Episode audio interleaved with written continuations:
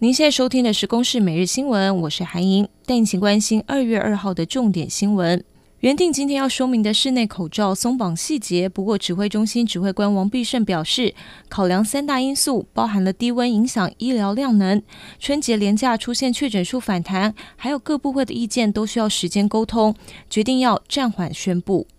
新内阁今天举行首次院会，行政院长陈建仁说，针对受到疫情冲击的中小企业、社会弱势等，要提出减轻负担的目标，并且以最快的速度来普发六千元现金。陈建仁也邀请六都的首长列席，并且在院会之后邀六都首长查叙，同时指定副院长郑文灿未来担任中央地方的沟通窗口。六位市长都表示，这是好的开始。东京奥运空手道铜牌得主文姿云今天发文证实退出国家队，无缘在今年的杭州亚运挑战史无前例三连霸。他在 IG 发文表示，或许已经走到一段身份的尽头，但也很庆幸自己是在还有能力时告别，能用健康的身心以及运动员特有的勇气，迈向下一阶段的人生。美国前印太司令戴维森今天跟总统蔡英文会面。戴维森表示，看到中国不断打压台湾的行径，